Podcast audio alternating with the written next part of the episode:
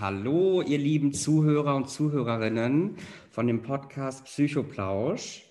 In der heutigen Episode geht es um ein spannendes Thema und zwar auch ein Thema, was gesellschaftlich sehr viel diskutiert ist, das Thema sexueller Missbrauch.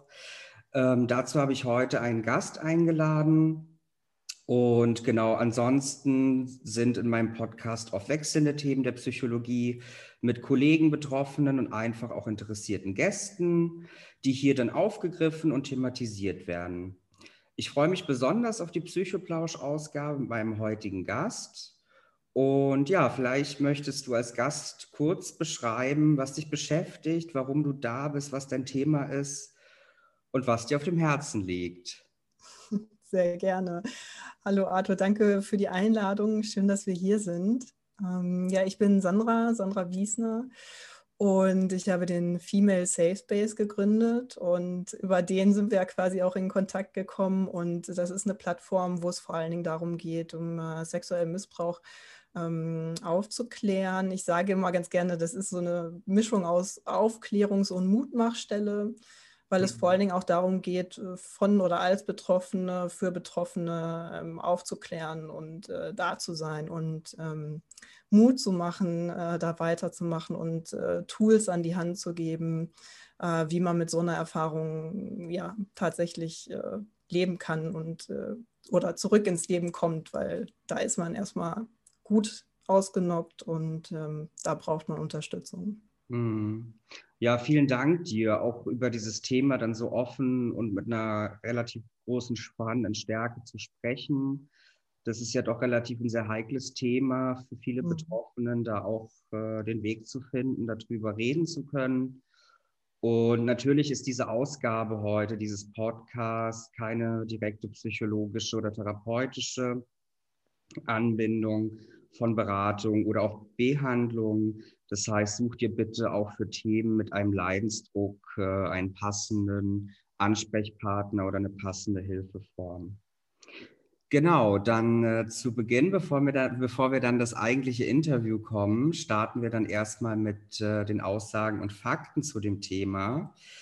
Genau, also unter sexuellem Missbrauch versteht man jede sexuelle Handlung, die an der vor dir gegen oder deinen Willen passiert oder du nicht wissentlich zustimmen kannst. Missbrauch sowohl an Frauen oder als auch an Männern. Was kann denn auch sexueller Missbrauch psychisch für Folgeerscheinungen haben?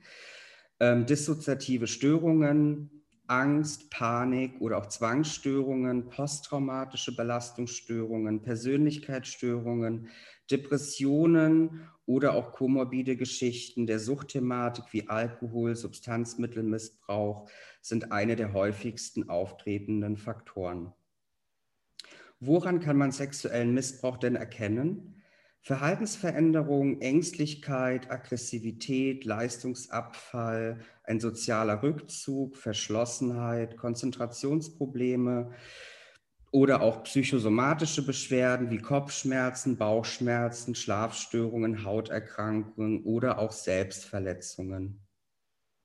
Statistisch gesehen werden ca. 485 pro 100.000 Frauen im Alter von 14 bis 18 Jahren Opfer von sexuellem Missbrauch. Bei den 18 bis 21-Jährigen sind es ca. 358 pro 100.000 und bei den 21 bis 60-Jährigen sind es ca. 68 pro 100.000 Frauen. Sexueller Missbrauch wird überwiegend von Männern begangen, Legt man die amtlichen Verurteilungsstatistiken zugrunde, liegt der Anteil männlicher Täter bei etwa 98 Prozent. Viele sexuelle Missbrauchsdelikte passieren innerhalb von Familien, bis zu einem Fünftel der Fälle bei weiblichen Opfern. Allerdings ist auch hier davon auszugehen, dass die gemeldeten Delikte die Statistiken hinsichtlich der Täter-Opfer-Beziehungen verzerren, da tendenziell eher unbekannte Täter angezeigt werden als solche, die zur eigenen Familie gehören. Bundesweit gibt es eine Vielzahl verschiedener Opferschutzverbände, Beratungsstellen, Institutionen und anonyme Hotlines, an die sich Kinder, Jugendliche und Erwachsene wenden können, die sexuellen Missbrauch erlitten haben, die aber auch eine Anlaufstelle für Angehörige von Betroffenen oder für Menschen sein können, die sexuellen Missbrauch in ihrem Umfeld mitbekommen haben. Ja, an dieser Stelle habe ich sehr viele Aussagen und Fakten schon mal zusammengetragen, zusammengefasst. Da würde ich dann gerne auch das Wort erstmal geben, die liebe Sandra. Und zwar, ja, stell dich doch vielleicht noch mal bitte kurz vor. Ja. Sehr gern. Ähm, ja, also nochmal zu mir als Person. Ähm, genau, ich bin 34 Jahre alt aktuell. Ich bin ähm, ausgebildete Entspannungstherapeutin, Künstlerin, Aktivistin, alles.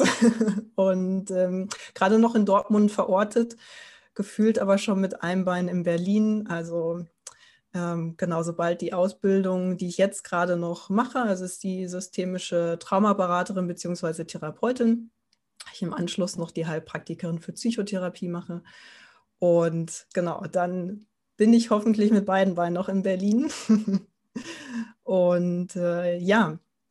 Ja, sehr schön, cool. Also du bist ja eine sehr, sehr facettenreiche Person. Das ist echt toll. Und du planst dann auch nach Berlin zu ziehen? Unbedingt.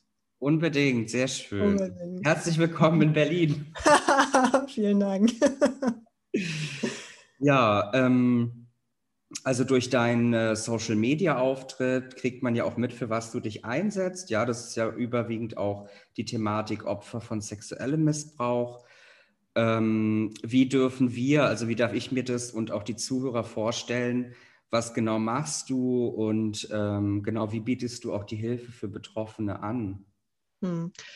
Also ähm, es ist ja der Female Safe Space auf äh, Instagram ähm, momentan noch hauptsächlich. Ähm, und das hat sich tatsächlich auch alles erst im letzten Jahr ähm, gebildet oder ist entstanden. Ich hatte nämlich eigentlich den Safe Space gegründet, ähm, ja, indem ich mich eben als Entspannungstherapeutin ähm, selbstständig machen wollte. Und dann kam Corona und dann hatte ich nochmal Zeit nachzudenken. Und das war total spannend, weil ich diese Zeit genutzt habe, um wirklich ähm, nochmal so ein bisschen Innenschau zu machen und ähm, habe dann gemerkt, nee, das ist noch nicht gänzlich ähm, das Thema. Und dann habe ich gedacht, ja, ich, ähm, das ist, führt kein Weg dran vorbei. Ich äh, möchte ganz gezielt Frauen ähm, Hilfe geben, Frauen äh, unterstützen, die ähm, sexuellen Missbrauch erlebt haben. Mhm. Und dadurch ist es dann eben der Female Safe Space geworden. Ähm, dadurch bin ich nochmal in die Ausbildung gerade gegangen, ähm, um auch mit dem Thema Traumata therapeutisch arbeiten zu können. Das darf man ja nicht unterschätzen, gerade was das Thema der Retraumatisierung angeht. Mhm. Und genau deswegen, also ich offiziell biete noch kein Coaching an, das darf ich gerade noch nicht. Aber ich habe es mir trotzdem nicht nehmen lassen, äh, den Female Safe Space als Aufklärungsstelle zu nutzen und ähm, da trotzdem einfach ein bisschen Input zu geben. Ja, also vor allen Dingen auch äh, Frauen das Gefühl zu geben, dass sie nicht alleine sind. Ja, mhm. Und dafür nutzt sich diese Plattform über Instagram einfach unglaublich gut. Mhm. So schon mal als, als Vor Vorprojekt auch für das eigentliche Vorhaben, aber auch jetzt ja. schon bei Social Media Themen anzuschließen und daraus Mehrwert zu generieren. Genau, genau. Ja, tatsächlich ist ja auch in Deutschland äh, der Begriff Coaching nicht geschützt oder Coach oder psychologischer Berater. Das heißt, da ist auch die Frage, wo ist die Schnittstelle zu dem, was fachlich ist oder auch nicht. Ja, und dann ist es am Ende ja auch eine Verantwortungsfrage. Mhm. Na, und das war für mich halt einfach ausschlaggebend, wo ich gesagt habe, okay, ich, ähm, das, was ich mache, ist da meine eigenen Erfahrungen wiederzugeben, das wiederzugeben, was mir selber geholfen hat. Ähm, aber da jetzt jemanden zu begleiten, das würde ich mir nicht anmaßen. Also da muss ich einfach auch eine Verantwortung tragen und ähm, dafür möchte ich halt einfach erstmal so viel Ausbildung wie möglich gerade haben. Ne? Ja, sehr schön. Danke dir für dein Vorstellen und auch deine Einstellung und Leitbild zu dem Beruf. Ähm, ja, vielleicht ist das auch eine eher persönliche Frage beziehungsweise spezifische Frage. Aber wie kam es denn für dich überhaupt dazu, dass du diesen Weg in deinem Leben eingeschnitten hast? Hm ich denke, das ist äh, tatsächlich auch eine sehr wichtige Frage, weil das ist ein Phänomen, ähm, was gar nicht so selten vorkommt. Und ich bin tatsächlich erst vor ein paar Jahren retraumatisiert worden und ähm, das war eigentlich aus einer Trennung von meinem Ex-Mann, also beziehungsweise einer Scheidung, ähm, die wirklich schwierig war, also sehr schwierig war für mich. Und ähm, ich tatsächlich, also es, es, war ein unglaublich tiefes Betrogenwerden und ähm, das hat mich tatsächlich so schachmatt gesetzt, um es mal umgangssprachlich zu sagen. Ähm, dass überhaupt dieser, dieser Schmerz, ja, das, was verdrängt war, ähm, dass das wieder hochkommen konnte. Hm. Und ich hatte mit dieser Trennung von heute auf morgen quasi ein, ein völlig anderes Leben. Ähm, ich war knapp 30 Jahre dissoziiert. Also knapp 30 Jahre hatte ich diesen abgespaltenen Selbstanteil. Hm. Und dann stehst du auf einmal da mit äh, Anfang 30 und äh, musst aus dem Nichts heraus plötzlich damit umgehen, ähm, dass es die Möglichkeit gibt, sexuell missbraucht worden zu sein in der Kindheit. Und das ist nicht ohne. Das ist, äh, das, also eigentlich ist es wirklich ein Höllenjob. Und äh, ich weiß aus aus den Gesprächen jetzt auch über die, über die Frauen, die mich ansprechen, über Insta, ähm, dass es nicht, nicht, wenig, äh, nicht wenigen Menschen so geht. Na, ne? also, dass mhm. da Jahrzehnte dazwischen liegen können. Und das ist insofern eine wichtige Frage, weil das ähm, gesellschaftlich nicht vorstellbar ist. Und ähm, deswegen ist es auch so wichtig, darüber zu sprechen, dass das so oft vorkommt und ähm, dass mhm. es einfach normal ist, dass es ein normal innerpsychischer Vorgang ist, den wir da durchleben. Und ähm, wir kommen ja später noch auf die, auf die Fragen von äh, Schuld und ähm, Vorwürfen und so weiter. Und da mhm. spielt so eine Zeitdiskrepanz halt auch eine große Rolle. Ne? Mhm. Genau, und äh, das war halt einfach auch ganz klar irgendwann der Punkt, an dem ich gesagt habe, also je mehr ich halt angefangen habe, darüber zu reden, auch in meinem Umfeld, desto mehr Geschichten habe ich gehört. Und am Ende waren es mehr als zwei Hände voll Frauen, von denen ich Geschichten hatte, von denen ich dachte, holy shit, ich hätte nie gedacht, dass die so, also dass die solche Sachen erlebt haben, weil sie ja immer in Anführungsstrichen so normal hm. aussahen. Ja, und gerade das ist die Krux und gerade deswegen habe ich gedacht, okay, da müssen wir drüber reden. Ja, sehr, sehr wichtig auf jeden Fall, gerade auch diese Abnorm dort ein bisschen rauszunehmen, auch ein bisschen zu zeigen, hey, das kann Normalität sein und beziehungsweise das kann jeder erleben, das kann jeden treffen mhm. und man kann darüber offen sprechen, auch für seinen eigenen Heilungsprozess einfach ja. nochmal gewisse Dinge anzunehmen. Hm, sehr spannend und ähm, das heißt, aktuell kommen wirklich nicht physisch oder auch per Online Leute zu dir, sondern es ist eher ein Austausch und du bietest den Leuten ein aktives Ohr und hörst zu, klärst genau. auf. Genau, genau. Okay. Und äh, du hast jetzt auch hauptsächlich von äh, Frauen gesprochen. Hat es für dich auch nochmal einen wichtigen Faktor von Alter? Also ist es auch bei Kindern, Jugendlichen vorhanden oder beziehungsweise betroffene Eltern, die auch darüber reden, über ihre Kinder? Oder ist es de facto nur mehr Frauen, die das aktiv für sich reflektieren wollen? Hm. Also ich glaube, dass ich einfach diese eigenständigen Frauen äh, gerade da habe. Ähm, mhm. Aber natürlich, das, es gibt eine Menge Menschen, die mit einem riesen Fragezeichen im, im Kopf ähm, Antworten darauf suchen. Und deswegen ist es so toll. Ähm, also ich hätte Instagram wirklich, ich hätte es nie für möglich gehalten, dass es so eine tolle Plattform sein kann. Aber ähm, es gibt wirklich unglaublich gute Profile, unglaublich gute Accounts, ähm, gerade ich musste bei, bei Kindern und Jugendlichen auch ähm, oder eben auch Eltern, ähm, ja, die sich informieren wollen oder andere ähm, Berufsgruppen damit. Ähm, ich musste an den ähm, Profil des Missbrauchsbeauftragten denken. Das ist vom UBSKM, also der unabhängige Beauftragte für Fragen bei sexuellen Kindesmissbrauchs vom Familienministerium. Das ist, das ist mhm. eine super Anlaufstelle ähm, oder auch Vereine wie Innocence in Danger. Und ich glaube, so ergibt sich hinterher ein ganz schönes Potpourri, wo ähm, es verschiedene Kanäle gibt, die verschiedene Personen ansprechen und trotzdem ist aber ein, ein großer Austausch da und eine große Informationsquelle für alle. Hm. Ja, sehr schön. Die Community ist auf jeden Fall total wichtig bei Instagram. Der Austausch, der Mehrwert der Fachlichkeit und welche Möglichkeiten dort eigentlich bestehen. Genau. Und ähm, ja, was sollte man deiner Meinung nach ähm, speziell über sexuellen Missbrauch noch wissen? Also für Laien, ähm, was kann da spezifisch sein oder auf was könnte man achten, auch in seinem Umfeld?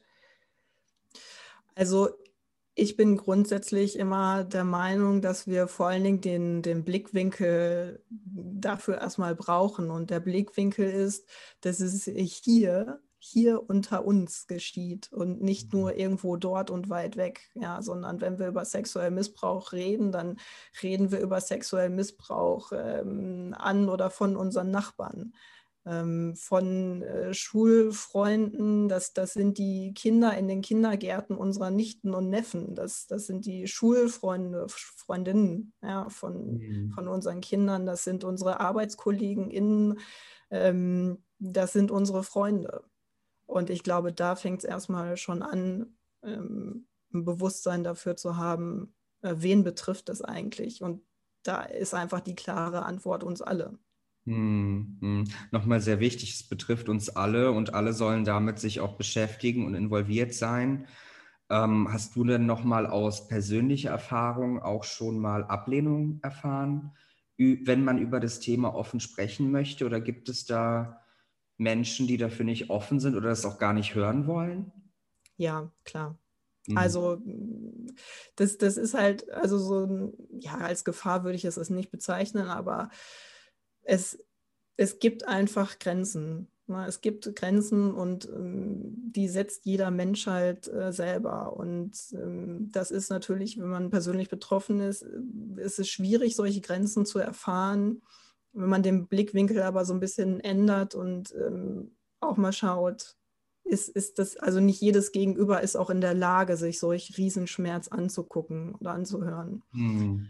Na, das, äh, in unserer Idealvorstellung wäre das natürlich der Fall, ähm, aber es gibt halt einfach gewisse Sachen, die da zusammenkommen, sei es die eigene Lebensgeschichte, ähm, das eigene Unverarbeitete oder was auch immer, was es einfach de facto nicht möglich macht, ähm, sich sowas anzuhören und hinzugucken. Und ähm, hm. das, das, ist es dann auch zu akzeptieren. Ne? Hm. Ja, ähm, wir waren jetzt die ganze Zeit auch bei den Betroffenen, also wie man sexuellen Missbrauch erkennt oder wer betroffen sein kann.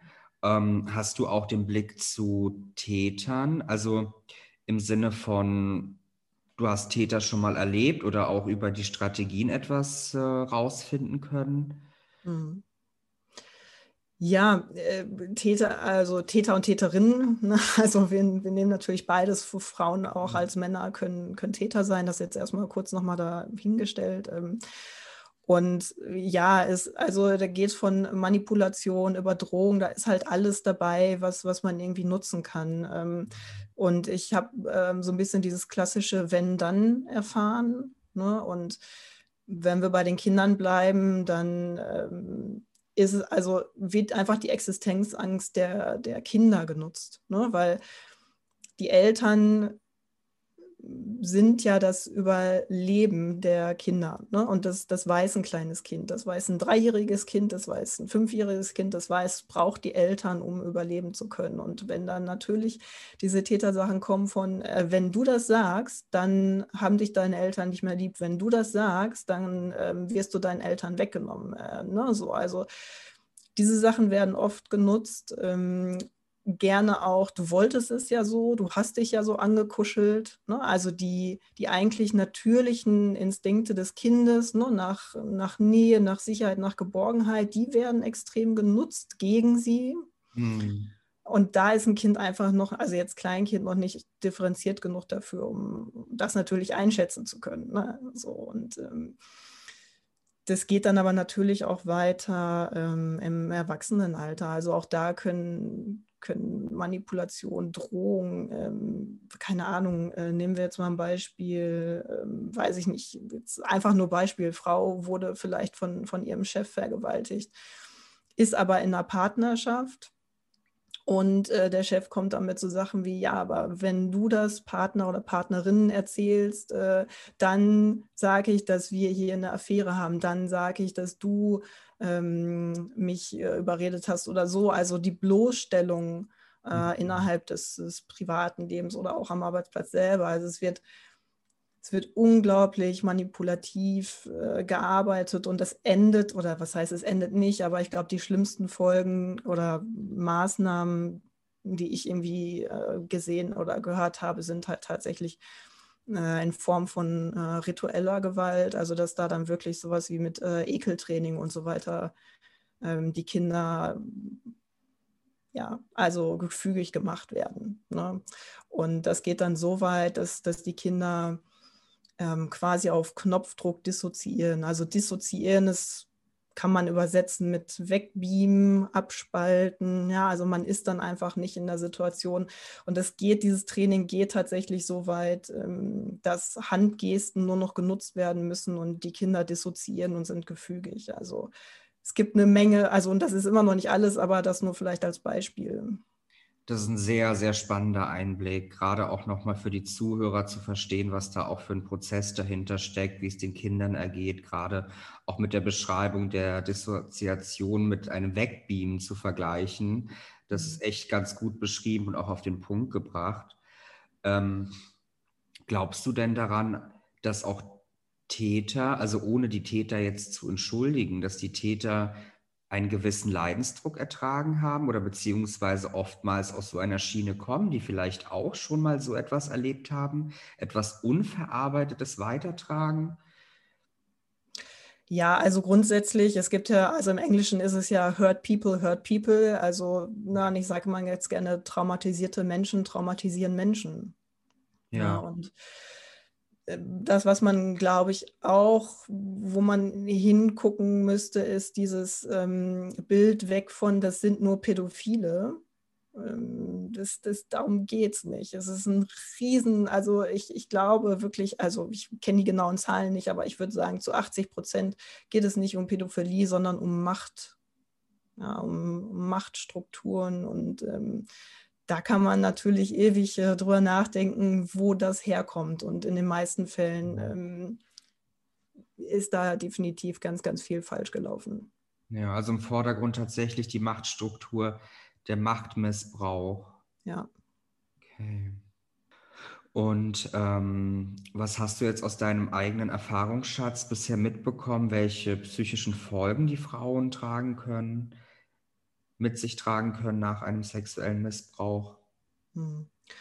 Also ich nenne nur mal ein paar, weil die Liste ist, äh, also leider ist, die, ist diese Liste einfach unendlich äh, lang, aber nur um ein paar zu nennen. Also es sind vor allem natürlich auch posttraumatische Belastungsstörungen, ne, auch komplexe posttraumatische Belastungsstörungen. Also ähm, die Dissoziation, das können ja auch dissoziative Zustände im Alltag sein. Ja, also ähm, ein totaler äh, Verlust, ja, und ähm, das tritt vor allen Dingen in Stresssituationen auf, ne? Einkaufen, äh, Bahnfahren und so weiter.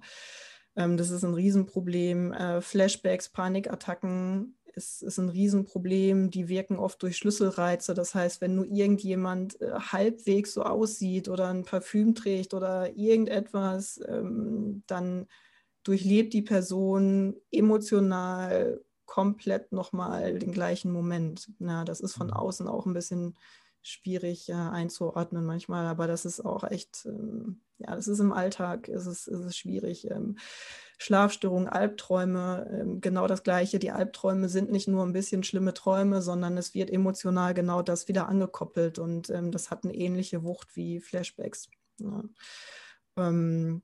Angststörungen, Depressionen, gestörte Sexualitäten, gestörtes äh, Körperempfinden. Äh, das kann hingehen bis ähm, Selbstverletzungen, ähm, extreme Scham- und Schuldgefühle und ähm, ja, vielleicht noch so ein, vielleicht noch das Beziehungsverhalten auch ähm, an der Stelle nochmal mit reinnehmen und ähm, dann machen wir, glaube ich, Schluss an, an, dem Punkt. Also die Liste ist wirklich, sie ist unendlich lang, aber ähm, ich glaube, ich hoffe, diese Beispiele zeigen einfach auf wie vielen Ebenen ähm, man da äh, zu kämpfen hat tatsächlich. Mhm.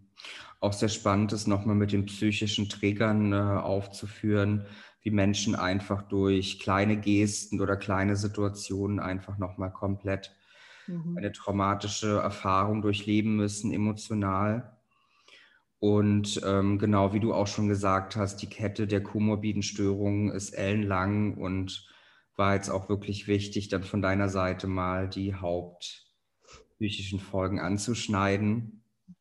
Hm, vielleicht kann man jetzt an der Stelle noch mal ganz kurz auf die Täter eingehen. Du hattest ja auch beschrieben, die Täter werden oft äh, irgendwie mit Pädophilen gleichgesetzt. Das hört man ja irgendwie ganz oft bei panischen Diskussionen, wenn dann irgendwie das Wissen nicht ganz vorhanden ist zu dem Thema. Mhm. Da gilt ja auch wirklich nochmal abzugrenzen. Ja, also was ist ein Täter? Menschen mit äh, einem psychischen Leidensdruck äh, können für sich auch einen Mehrwert schaffen und an Themen arbeiten. Nur das endgültige die endgültige Schlüsselsituation ist halt dann auch tatsächlich der Übergriff. Ne?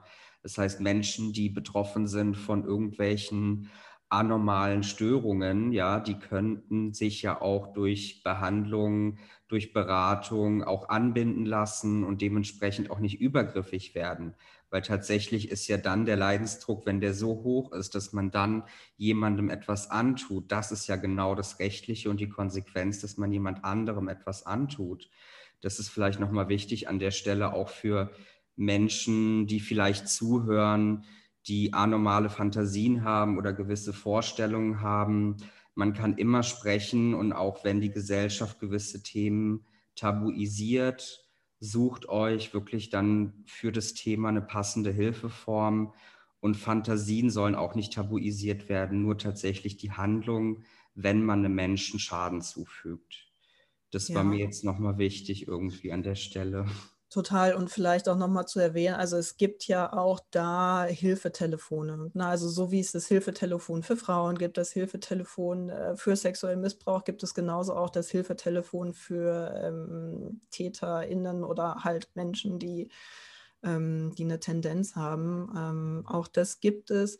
Und ich würde vielleicht noch gerne ergänzen, ähm, dass solche Täterstrukturen, ähm, also wenn sie im Verbund existieren, das ist ja auch ganz oft, ne, dass es nicht nur Einzeltäter gibt, sondern dass es auch ein Verbund ist, ähm, dass die auch ganz stark auf Ideologien ähm, gegründet sind. Und das ist natürlich schwierig, weil innerhalb dieser Verbunde ist es dann natürlich so, dass sie richtig sind und alles da draußen halt falsch. Mhm. Ne? Und ähm, das ist natürlich auch nochmal einen Tacken schwieriger, da als, sich als Täter oder Täterin überhaupt ähm, sich zu identifizieren, weil in dem Rahmen ist es ja richtig. Ja. Ähm, und wenn man so einen hellen Moment hat und vielleicht irgendwie genau diesen Moment hat, ja, an dem man mitkriegt, okay, mir wird gerade eingeredet, alles da draußen ist falsch, nur wir sind richtig, ähm, dann vielleicht ist also das spätestens der Zeitpunkt, ähm, dahin zu gehen, zu sagen, äh, stimmt das, was mir da erzählt wird? Ja, auch rechtzeitig zu hinterfragen. Hm. Ja. Ähm, wir sind ja auch schon so ein bisschen auf die Gesellschaft eingegangen. Ja, die Gesellschaft bestimmt, was eine A-Norm ist oder was äh, Tabu, was ein Tabu ist. Ähm, ja, was, was hast du aus deiner Beobachtung festgestellt, wie die Gesellschaft reagiert? Ja, ich würde sagen, schlecht bis gar nicht. ähm, also ja, es ist so. Sie, ja, sie reagiert schlecht bis gar nicht, ähm, auch aus dem Grund, äh, weil wir dieses Thema einfach auch noch nicht lange angegangen sind. Ne? Mhm. Das muss man jetzt auch mal dazu sagen. Ich glaube, wir reden seit, keine Ahnung, maximal 10, 11 Jahren irgendwie darüber, als diese ganzen furchtbaren Fälle von ähm, Kinderpornografie aufgekommen sind. So, das ist natürlich gesellschaftlich noch nicht lange.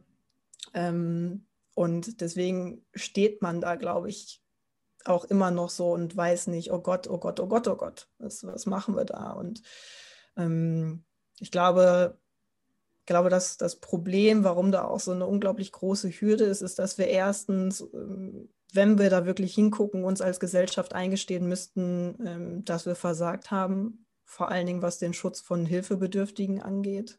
Hm. Ähm, äh, dass, dass Kinder uns eben nicht so wichtig sind, wie wir immer tun.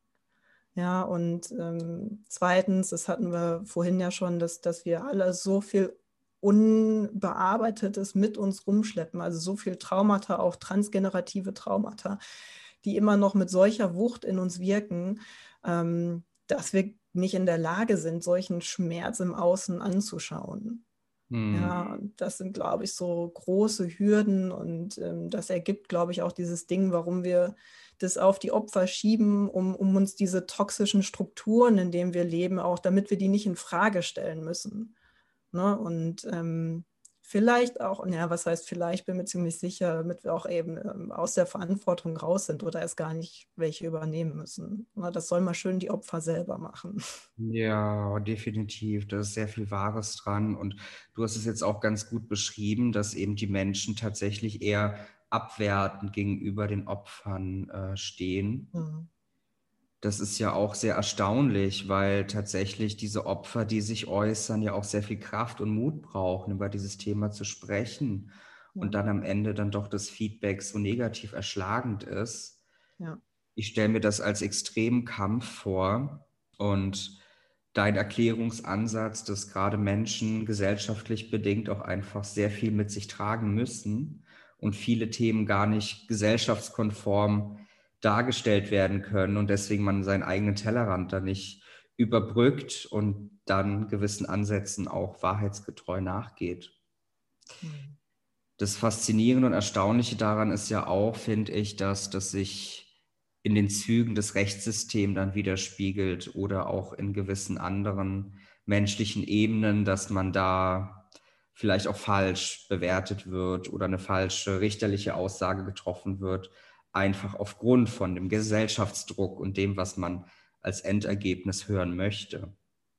Ja, da war halt einfach, äh, also nie ist vielleicht ein bisschen übertrieben, aber da war halt grundsätzlich viel zu wenig Bewegung drin. Ne? Und es, hm. es ist immer, also gefühlt, auch wenn ich mir, ein kurzer Ausriss, wenn ich mir auch die Geschichte der Traumatologie angucke, ähm, dann sind das äh, Diskussionen, die schon seit Jahrhunderten geführt wurden. Ja? Also vor schon 18. Jahrhundert, 17. Jahrhundert, wo schon erste äh, Studien in Anführungsstrichen da waren, die gesagt haben, und damals ging es ja noch um Inzest, ja, dass gesagt wurde, die Kinder leiden, die zeigen genauso Symptome wie Menschen, die aus dem Krieg kommen oder sonstiges. Ja. Mhm.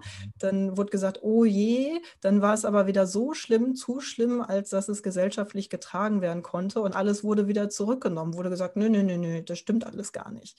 Ja, mhm. und also wir machen das schon seit Jahrhunderten und wenn, wenn du jetzt überlegst, jetzt haben wir 2021 und wir sind immer noch nicht da angekommen. Ja, also das, ähm, Oh, es ist mühsam, ne? Es ja, ist mühsam. Viele Verhaltensstrategien, Kognitionen, Prozesse sind ja auch wiederum genbedingt und zeitlich bedingt. Das heißt, vieles, vieles ist auch manifestiert in den Köpfen der Menschen. Das heißt, es ist unglaublich schwierig, dagegen anzukämpfen und dafür Verständnis tatsächlich auch zu werben, dass man verstanden wird, weil ich erlebe äh, auch im ambulanten Dienst als Psychologe oftmals betroffene Frauen, äh, die hilfesuchend sind, sich das kognitiv aufbauen können, auch reflektieren können. Das heißt, die Bereitschaft ist da, darüber zu sprechen, aber am Ende dann die Schlüsselreaktion, Handlungsoption, ich tätige eine Anzeige oder ich gehe einen Schritt, da ist die Hemmschwelle enorm groß. Und äh, da stelle ich mir auch oft die Frage, wie lange Zeit braucht man denn für das Thema, um das irgendwie annähernd so zu reflektieren oder für sich selbst aufzuarbeiten, dass man dann wirklich auch in einen Handlungsschritt kommt. Das ist auch nochmal ein sehr langer Weg, vermute ich. Ja, das ist ein sehr langer Weg mit riesen Stolpersteinen, weil ähm, also das, das Grundproblem ist einfach auch schon, und da ja, das, das ist einfach ein Riesenproblem in der Justiz, äh, in, in unserem Rechtssystem, dass ähm, wir eigentlich keine Therapie machen dürfen, wenn wir im Verfahren sind. Ja, also eine Therapie wird als Verfälschung angesehen in solchen Verfahren. Und mhm. das ist einfach schon,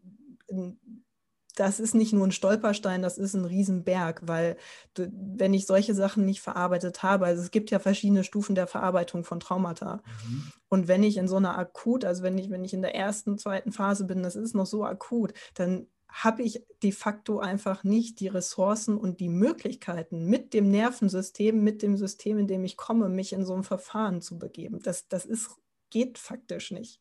Also es kann nicht pauschalisiert werden und vor allen Dingen kann es nicht als negativ ähm, dargestellt werden, weil wenn ich so ein Verfahren durchhalten möchte, wenn ich mich mit dem Täter, der Täterin konfrontieren möchte, dann muss ich einfach safe sein in mir. Und das mhm. kann ich ohne eine Therapie nicht hinkriegen. Ja, also das Gesagte von dir wirkt bei mir gerade so gut. Ich kann das gerade so gut nachempfinden. Also nochmal danke für deine Worte. Und mhm. Ihr lieben Zuhörer, ihr könnt es gerade nicht sehen. Ich, ich, sehe die liebe Sandra auch mit dem Hintergrund Safe Space. Das sieht ganz toll aus und gibt einem auch ein ganz angenehmes Gefühl. Was, was denkst du, welche Folgen auch ähm, die Betroffenen im Alltag erleben müssen und wie sehr sind diese beeinflusst oder inwiefern sind auch gewisse Handlungsoptionen nicht so möglich oder machbar? Ja, die Folgen im Alltag können halt enorm sein. Also wie gesagt, das ist immer individuell. Kein Mensch äh, gleicht dem anderen. Das ist immer ganz wichtig. Ähm, es kann, es kann wirklich äh, im Alltag nichts mehr möglich sein. Das muss man einfach mal ganz klar sagen. Ja, also mh, mm, alles, was unglaublich viele Reize auslöst, ist schon zu viel. Und das kann ein Einkaufen sein, das hatte ich vorhin schon gesagt, das kann äh, ein Bahnfahren sein. Ich kann mich daran erinnern, jetzt aus meiner persönlichen Erfahrung, ähm, ich musste ja also in, in dieser Retraumatisierung, in dieser Akutphase, in der ich war, irgendwie noch diese Scheidung hinkriegen.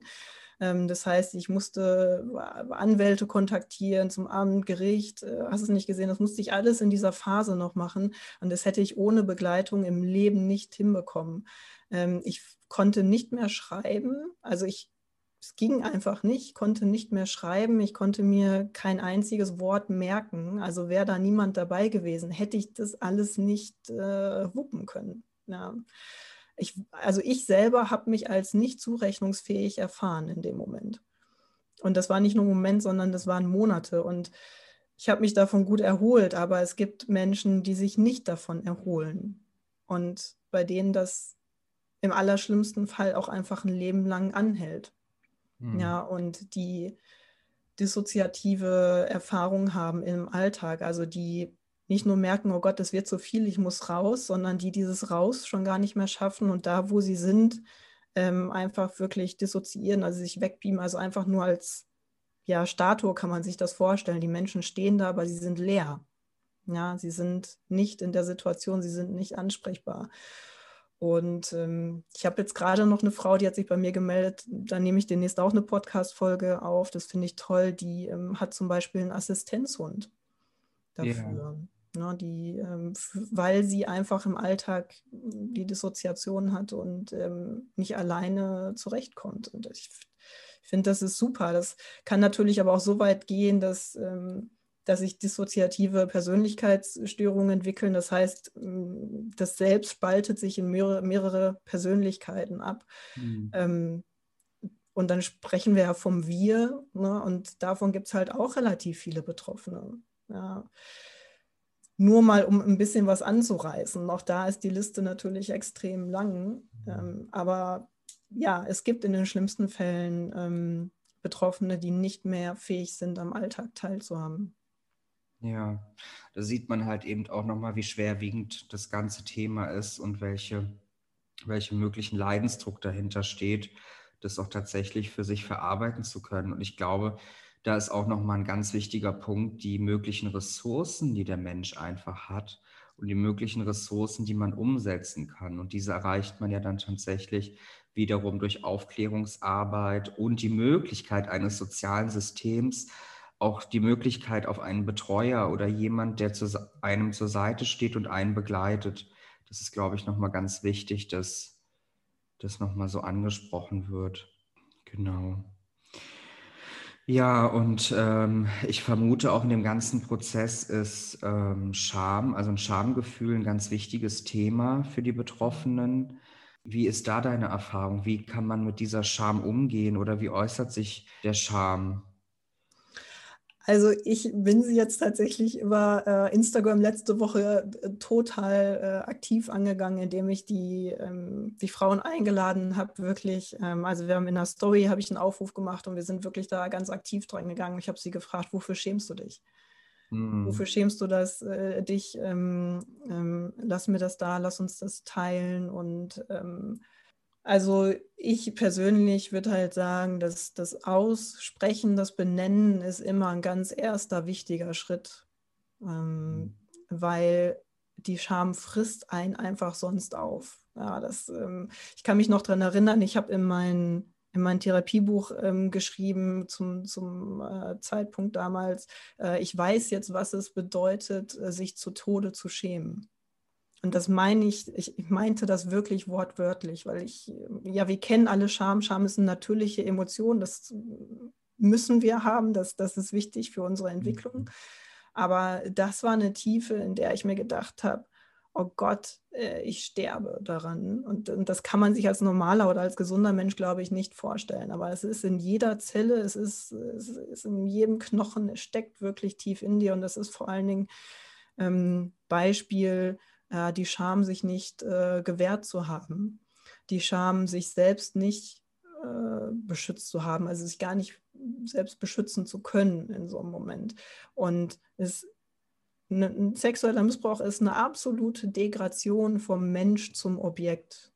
Mhm. Ja, und ähm, da, das ist einfach, ja, damit, damit, nimmst du nicht mehr am Leben teil. Das ist einfach erstmal de facto so. Und ähm, ja, sich da wieder rauszuholen, dass also Respekt wirklich äh, an jeden, jeden Menschen, ähm, der das tagtäglich tut. Ne? Aber wirklich wichtig, Scham, ähm, das geht ja auch mit Schuld einher und das ist ja auch dieser Riesenunterschied, den es gibt von ähm, Schuld, ich habe etwas falsch getan und Scham, ich bin falsch. Mhm. Das zeigt auch, glaube ich, nochmal ganz schön. Also Scham ist unglaublich mit, mit uns selbst verbunden. Das heißt, dieser, dieser Charme, das Gefühl kann so intensiv sein, dass man eben seine Geschichte dann vielleicht auch nicht wirklich ernst nimmt. Also man hört ja auch oft Aussagen wie, okay, ähm, mein Mann oder mein Partner hat mir jetzt irgendwie die Fernbedienung an den Kopf geschmissen. Mein Kopf stand im Weg. Also dass dann die Betroffenen tatsächlich die Schuld auch auf sich nehmen. Ähm, oder das für sich gar nicht greifbar machen können, dass sie dann auch sagen, okay, ich bin schuld, deswegen werde ich auch verletzt oder deswegen werde ich sexuell übergangen.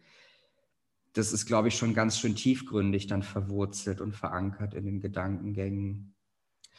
Ja, und auch da natürlich, wie gesagt, das ist alles immer individuell, ähm, wie, wie, das zustande kommt. Mhm. Ähm, aber also diese, diese Schuld bei sich zu suchen, ich habe mir das immer so erklärt. Also zum einen äh, hast du natürlich die Täteraussagen, ne, die das ganz klar ja in deinem Kopf belegen. Also es ist ja einfach die Manipulation, du bist schuld. Und ähm, das wird ja in den Institutionen so weitergeführt. Ne? Also es ist egal, ob wir da bei der Polizei sitzen, es ist egal, ob wir über die Justiz reden. Ähm, die Schuldzuweisungen ähm, werden vom Täter über solche Institutionen weitergeführt. Ne? Und dann gibt es noch so eine Ebene, wo ich mir gedacht habe, ähm, weißt du, unser Hirn will ja immer Lösungen haben. Ne? Und unser Hirn möchte einfach verstehen können. Und ich habe mir das immer so erklärt, so ein Missbrauch, der, der ist in der Schwere, also es ist so unvorstellbar, es ist so abstrakt, mm, dass jemand anders ja, jemand so Schlimmes was zufügen kann.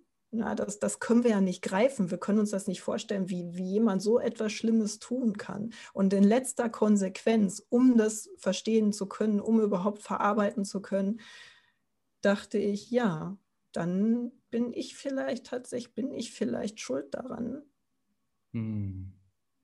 Dass man wirklich denkt an dem Moment, okay, das ist ja wahrscheinlich etwas, was ganz selten passiert. Warum ausgerechnet ich? Warum ausgerechnet ich in dieser Situation? Okay. Hm.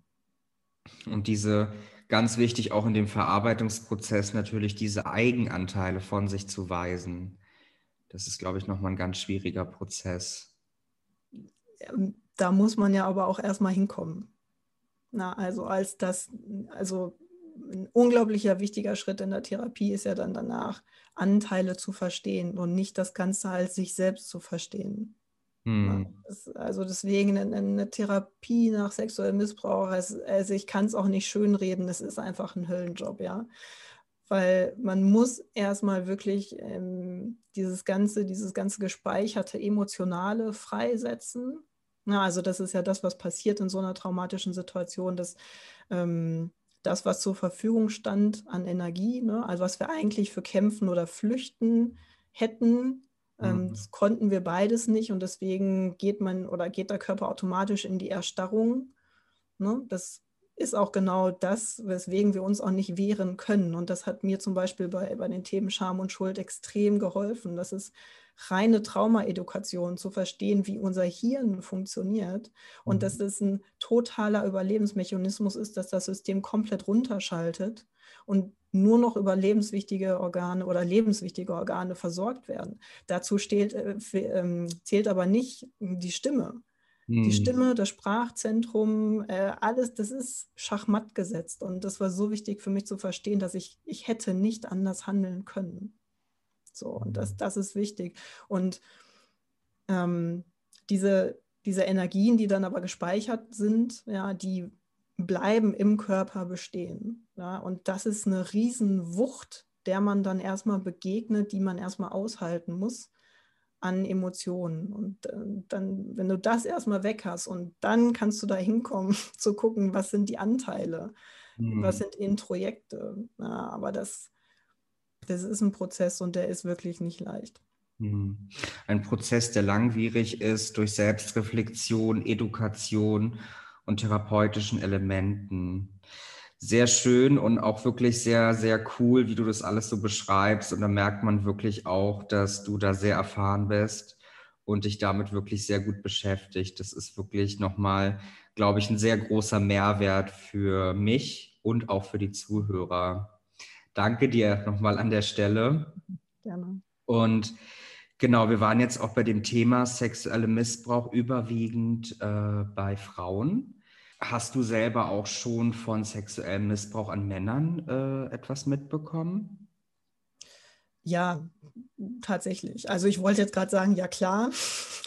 Dann dachte ich mir, oh Gott, nee, äh, stopp mal kurz. Aber ja, auch da, also ich hatte das ja anfangs ähm, schon erzählt, dieses, je mehr ich selber mm, darüber gesprochen habe, auch in meinem Umkreis, äh, desto mehr Geschichten habe ich gehört. Und natürlich waren die, also auch da ähm, geht es den Statistiken gleich. Also es waren natürlich fast 90 Prozent, würde ich sagen, Frauen, aber es waren halt eben auch Männer dabei. Und ähm, ja, also was halt natürlich irgendwie nicht, nicht weniger schlimm oder es, es war, es, es gleicht sich halt, weil wenn es um solch schlimme Traumata geht, dann, dann denke ich auch nicht mehr in Geschlecht, sondern dann denke ich ähm, an Mensch. Ne? Mhm. Und ähm, das, das ist einfach was, was kein Mensch erleben sollte, äh, egal welche Identität er hat oder ne, also vollkommen egal. Aber ja, es waren, es waren auch Männer dabei und es, es gleicht sich, es gleicht sich in den Geschichten. Hm. Das heißt, bist du der Meinung, dass vielleicht Männer in diesen Statistiken zu kurz kommen oder gar nicht wirklich registriert werden? Hm. Also ganz ehrlich, ich, ich denke, ich würde antworten, dass alle in diesen Statistiken zu kurz kommen, weil diese Statistiken, die wir kennen, das sind halt die Hellziffern. Mhm. das, sind, das sind die Hellziffern von Leuten, die, ähm, die sich tatsächlich getraut haben, ähm, Anzeige zu erstatten. Und äh, das hast du ja anfangs auch schon gesagt, die, die meisten äh, können das eben oder, oder werden das auch nie tun, weil es einfach ganz oft familienintern oder im nahen Bekanntenkreis geschieht. Ja. Mhm. Ähm, ich glaube, die Dunkelziffer ist so enorm. Also ne, es gibt ja so eine Schätzung, mit Dunkelziffer wäre es irgendwie jede dritte Frau.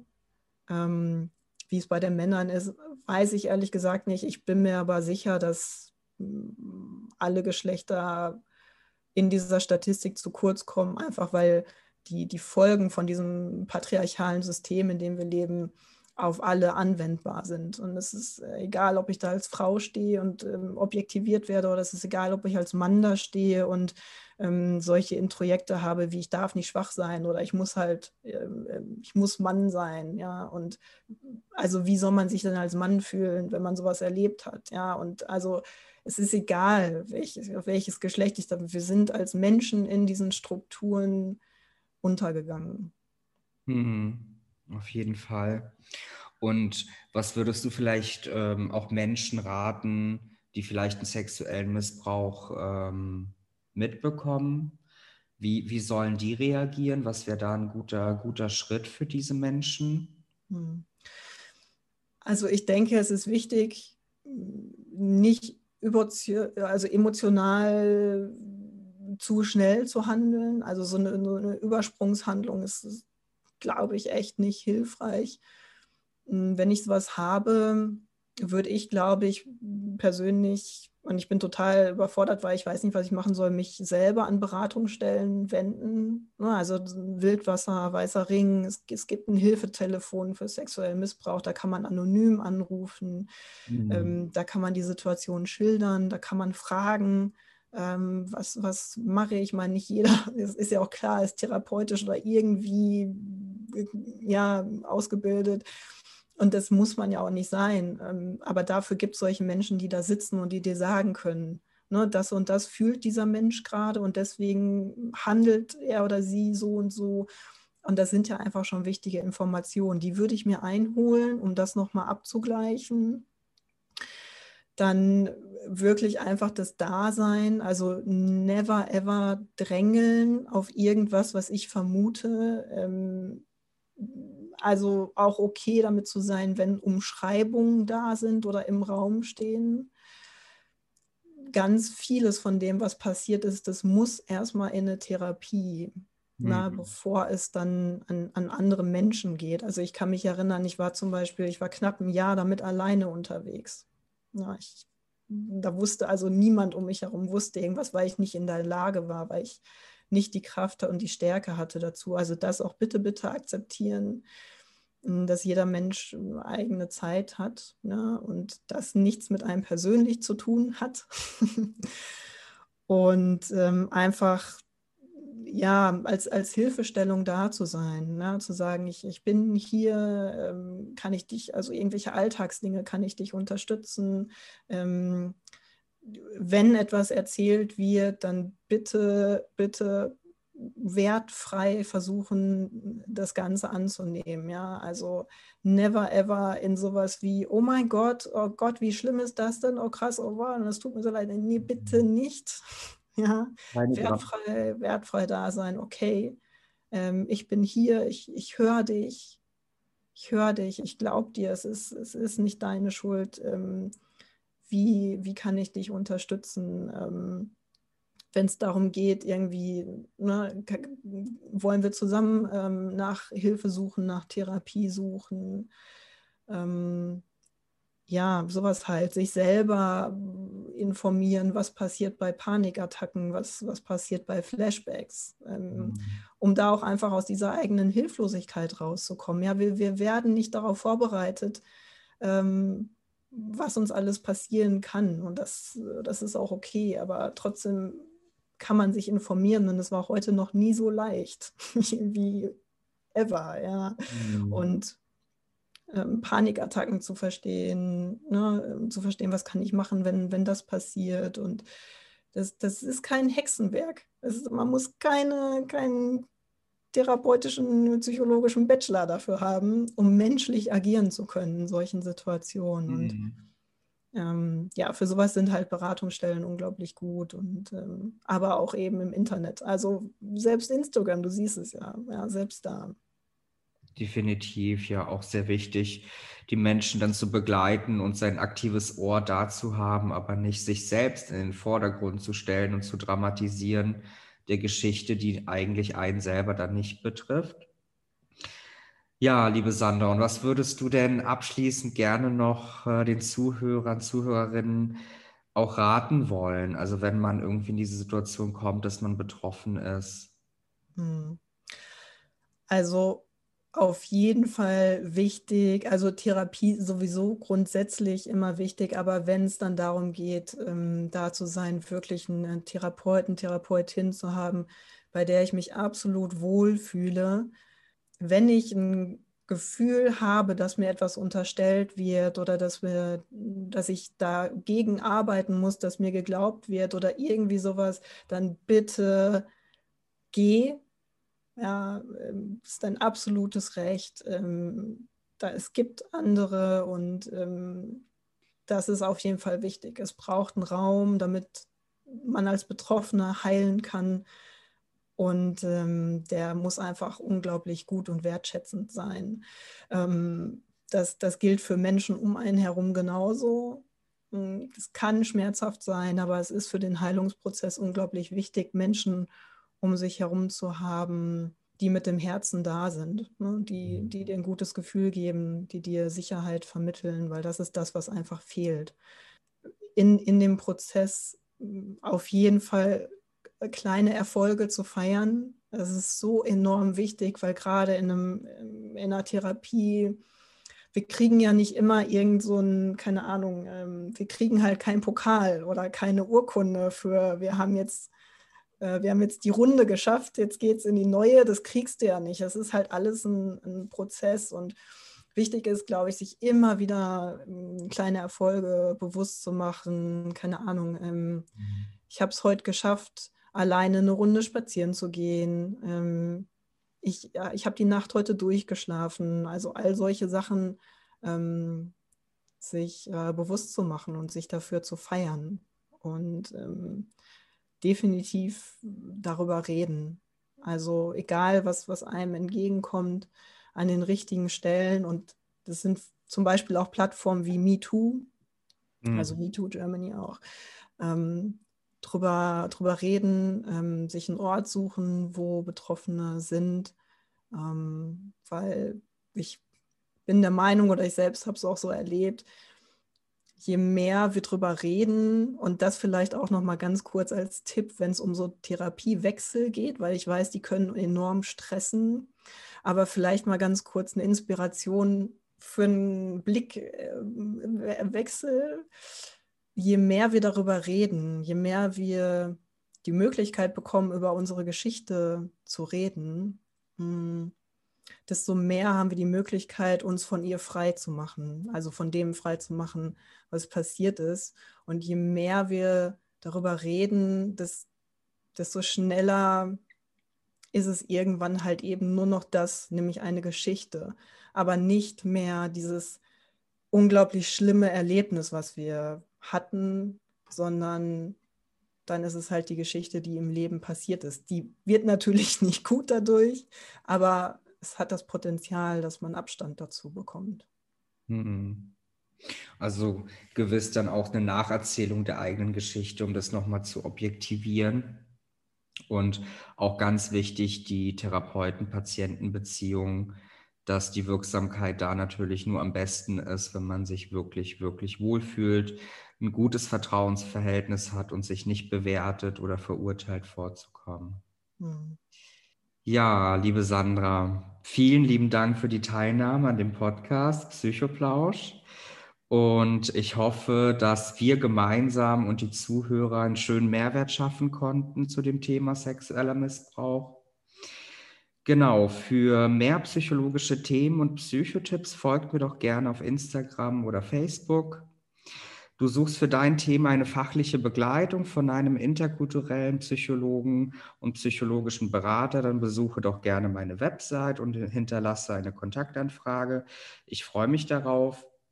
Du hast selbst Interesse, auch für ein spannendes Thema mit dabei zu sein, dann melde dich doch gerne bei meinem Team und mir via Mail unter kontakt at psychologe-bolender.de. Auch an dieser Stelle zur Verdeutlichung kenne ich meine fachlichen Kompetenzen und Grenzen. Sehr schön.